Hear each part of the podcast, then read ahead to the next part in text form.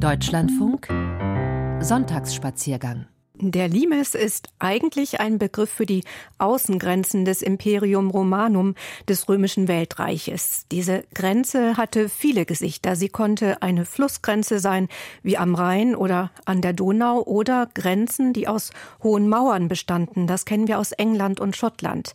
Es gibt auch inländische Grenzen, wie in Nordafrika, Kleinasien, Syrien oder Palästina. Mit anderen Worten, den einen Limes, den gibt es gar nicht, sondern viele verschiedene Limites. Den Gesamtlimes bilden viele kleine Abschnitte und zusammen ergeben sich viele Kilometer.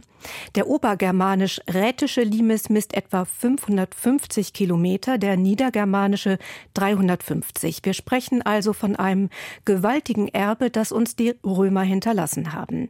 Erst vor kurzem wurde der niedergermanische Limes ins Weltkulturerbe der UNESCO aufgenommen. Marianti Milona hat sich an einem regnerischen Wintertag mit drei Archäologen in Köln getroffen und mit ihnen drei Sehenswürdigkeiten am Limes besucht.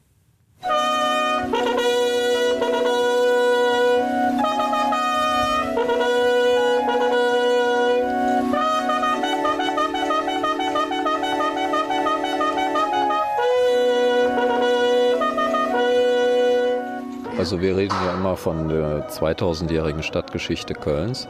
Äh, nirgendwo kann man die besser ablesen als hier, weil man eben die direkten Überlagerungen der einzelnen Zeitschichten sieht in der Archäologie. Und die können wir eins zu eins auch erklären. Wir haben die Funde aus der jeweiligen Schicht. Das heißt, wir können auch, egal ob das die Keramik ist oder die Münzen sind oder auch kleine Trachtbestandteile oder andere Dinge, wir können eben genau zuordnen. Ne?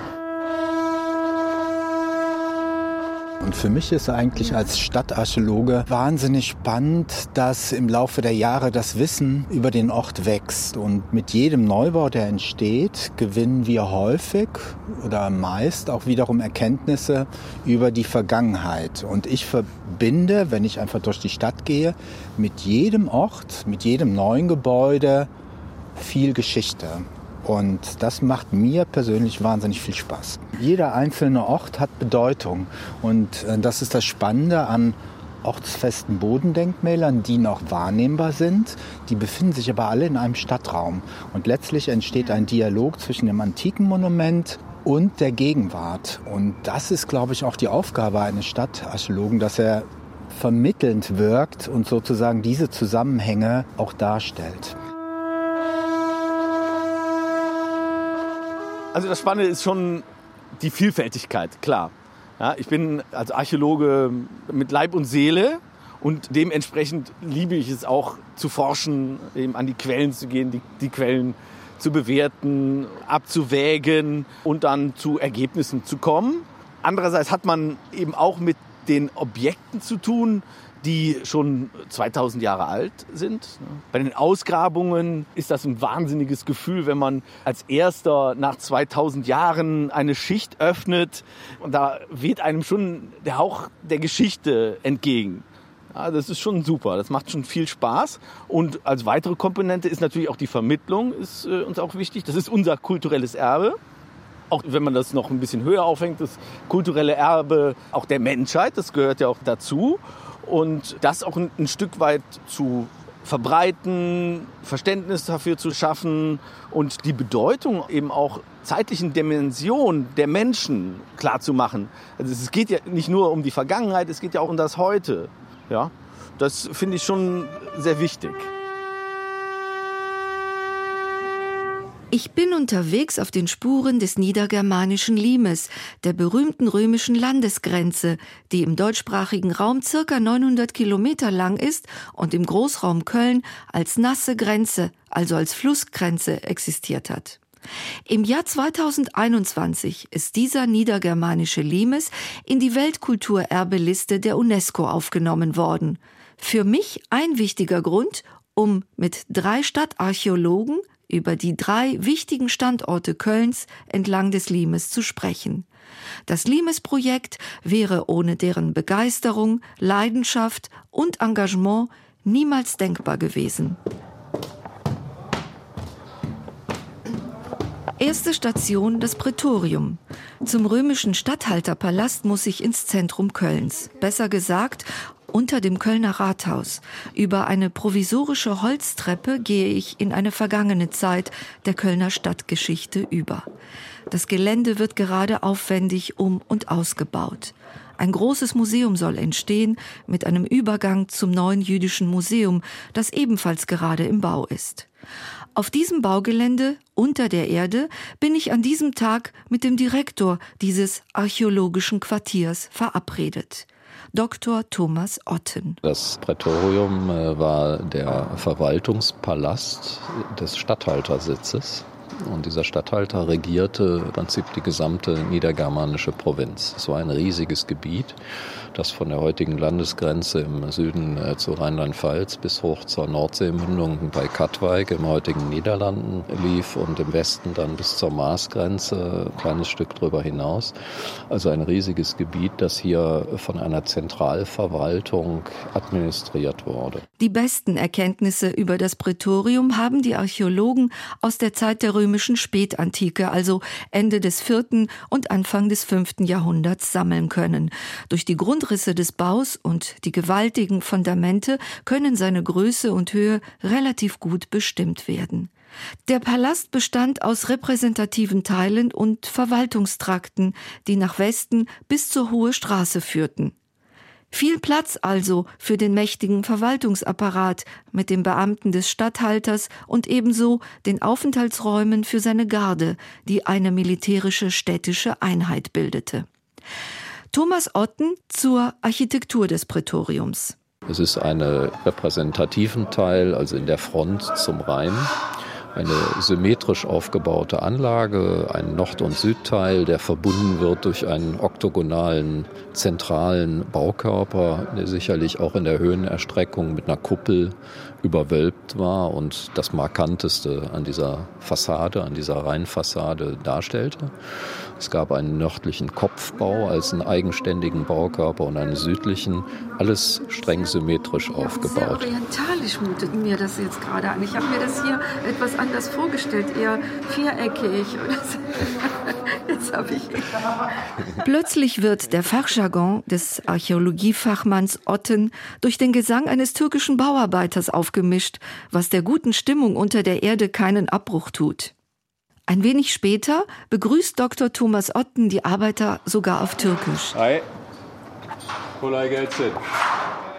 Er hat auch schon mal in der Türkei gearbeitet, erklärt er mir und erzählt noch mehr über das Prätorium, während wir über die Baustelle laufen. Es ist eine Palastanlage par excellence, auch mit der Ausstattung.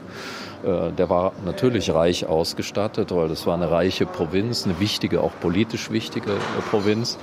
Und da hat man allen Ausstattungsluxus herangeschafft, der auch im Mutterland in Italien gewohnt war. Und das sieht man teilweise sogar auch. Das hier ist ja ein öffentliches Gebäude, aber das sieht man auch in reichen Privatvillen. Äh, egal, ob es jetzt Wandfassungen, Inkrustationen, Marmorausstattung, Fußböden mit Mosaiken. Wir haben eine Badeanlage hier, vermutlich das Privatbad des Statthalters in den hinteren Teilen mit einem kleinen Befund.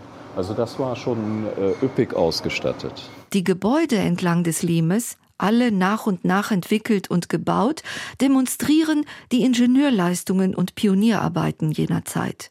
Ein gewaltiger Aufwand an menschlicher Kraft und an Material.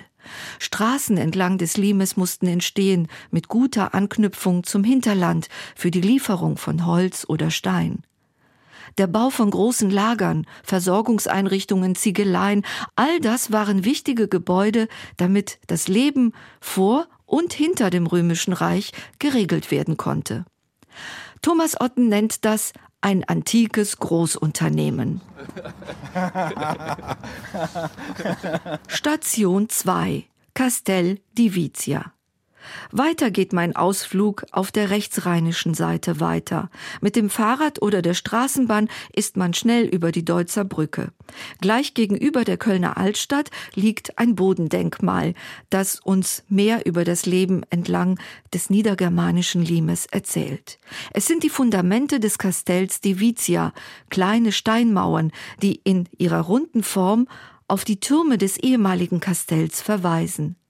Der peitschende Wind und ein dünner Nieselregen können mich nicht aufhalten, gemeinsam mit Dr. Thomas Otten einen weiteren Archäologiefachmann zu treffen. Dr. Alfred Schäfer ist wissenschaftlicher Referent im Römisch-Germanischen Museum und zuständig für die Ausgrabung. Seit 2008 hat er das große Projekt begleitet, ist also von Anfang an mit dabei gewesen. Ja, das Besondere am Castel di Vizia ist, dass es ein Brückenkopfkastell ist. Das heißt, es befindet sich rechts des Rheins im heutigen Stadtteil Deutz, direkt am Rheinufer und über eine ja, sehr lange, ich glaube fast 400 Meter lange Brücke über den Rhein erreichte man diesen Ort vom linksrheinischen Köln. Das Kastell wurde im vierten Jahrhundert, in der ersten Hälfte des fünften Jahrhunderts genutzt und hier befanden sich Hilfstruppen, römische Föderaten, die letztlich, ja, ich sag jetzt mal, fränkische Wurzeln hatten. Und das Besondere war, es, es war eine Einheit, die hier feststationiert war und die diente zur Verteidigung letztlich dieses Standortes. Der Standort stellte ja auch Wirtschaftsverbindungen zwischen beiden Rheinseiten her, deswegen war der so wichtig. Es ist genutzt worden bis ins mittlere fünfte Jahrhundert. Das sind ja 150 Jahre. Ich meine, da haben die sich schon lange gehalten hier. Das Castel di Vizia bildet den dritten Welterbestandort Kölns. Es wurde unter Konstantin dem Großen errichtet, der es selbst beauftragt und um 315 feierlich eingeweiht hat. Und in einer Baracke war sogar eine Therme, eine kleinere, also eine Badeanlage. Was für ein Luxus. Jetzt gehen wir mal eine. Das. Äh, ja. Gehen wir mal ein Stück. Station 3, Flottenlager Alteburg. Dort kommen wir mit Dr. Dirk Schmitz zusammen, seines Zeichens provinzialrömischer Archäologe und stellvertretender Direktor des Römisch-Germanischen Museums in Köln. Ein Forscher durch und durch, der sich aufgrund seines Aufgabenbereichs vom Leben beschenkt fühlt, erklärt er mir. Für mich an diesem Tag der beste Erzähler, wenn es um das Flottenlager dieser römischen Rarität des Limes geht. Also wir können auch gerne was rumgehen und uns das äh, anschauen. Das ist ja, ein, genau. ist ja ein, ein Bodendenkmal, was man nicht sieht, aber es ist dennoch erfahrbar äh, hier in der, in der Landschaft. Es ist enorm wichtig für Köln, weil es ist im Grunde die Flottenbasis für ganz Germanien. Sowas gab es nicht. Also wir haben ja den, den Limes, und Teil dieses Limes ist eben auch das Flottenlager. Und das war im Grunde für den Rhein zuständig. In allen Belangen ist es ein ungewöhnliches Lager. Es war am Rhein gelegen, drei Kilometer außerhalb des zivilen römischen Köln und reihte sich in einer Reihe von größeren und kleineren Lagern entlang des Rheins ein. Doch seine Größe von 7,3 Hektar macht dieses Flottenlager zu etwas Besonderem, erfahre ich. Die meisten am Limes sind alle größer oder kleiner gewesen. Ja, hier ist dieses Grundstück, was ich Ihnen zeigen wollte. Wie man sieht, sieht man eigentlich nichts. Aber Archäologie ist ja auch immer Topografie. Wir sind hier in diesem Bereich und zwar ist das hier das Nordtor des Lagers. Wir sind also hier am Rand und da sehen Sie den Beintalgürtel und da sehen Sie auch so ein bisschen was rumgekrüsseltes. Vom frühen ersten Jahrhundert nach Christus bis circa 275 nach Christus, also gut 270 Jahre, war das Flottenlager von Marienburg in Betrieb. Die Archäologen haben es nun in ihren Unterlagen als Bodendenkmal dokumentiert. Sollte jemand auf dem Grundstück bauen wollen, muss Dirk Schmitz mit seinem Team erstmal alles überprüfen, um seine Zustimmung zum Bau geben zu können. Doch noch befindet sich das Denkmal auf einem privaten Grundstück in einer Art Dornröschenschlaf. Und noch etwas ist dem Fachmann Dr. Dirk Schmitz wichtig. Ein guter Archäologe, das ist so ein schlauer Spruch, der will eigentlich nicht ausgraben. Weil das, äh, wenn man etwas ausgräbt, dann zerstört man das. Wir müssen diese Bodendenkmäler schützen. Ja? Also der Schutz ist am größten, wenn die im Boden verbleiben. Und das ist das Schöne hier an Marienburg, an dem Villenviertel, weil die alle ziemlich große Gärten haben, ist von diesem Flottenlager noch unheimlich viel bestens im Boden erhalten.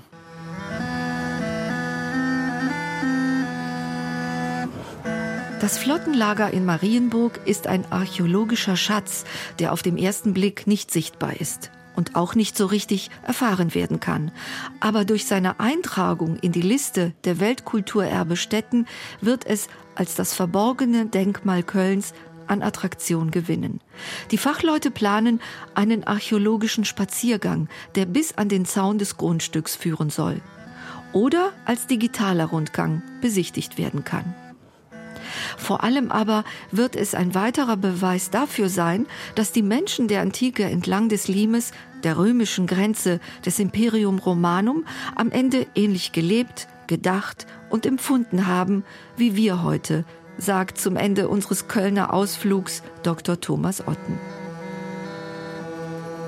Gibt es äh, Preiserhöhungen? Gibt es Mangel, äh, der sich äh, unmittelbar auf uns auswirkt? Hat die Menschen damals genauso beschäftigt, wie es die heute tut? Ne?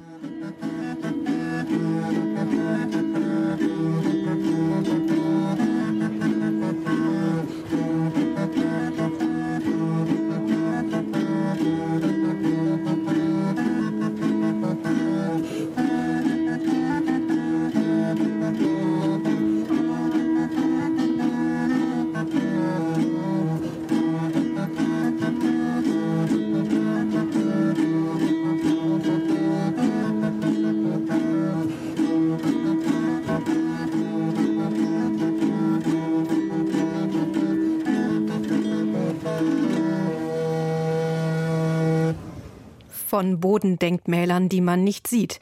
Marianti Milona führte uns zu Kölner Schätzen entlang des niedergermanischen Limes.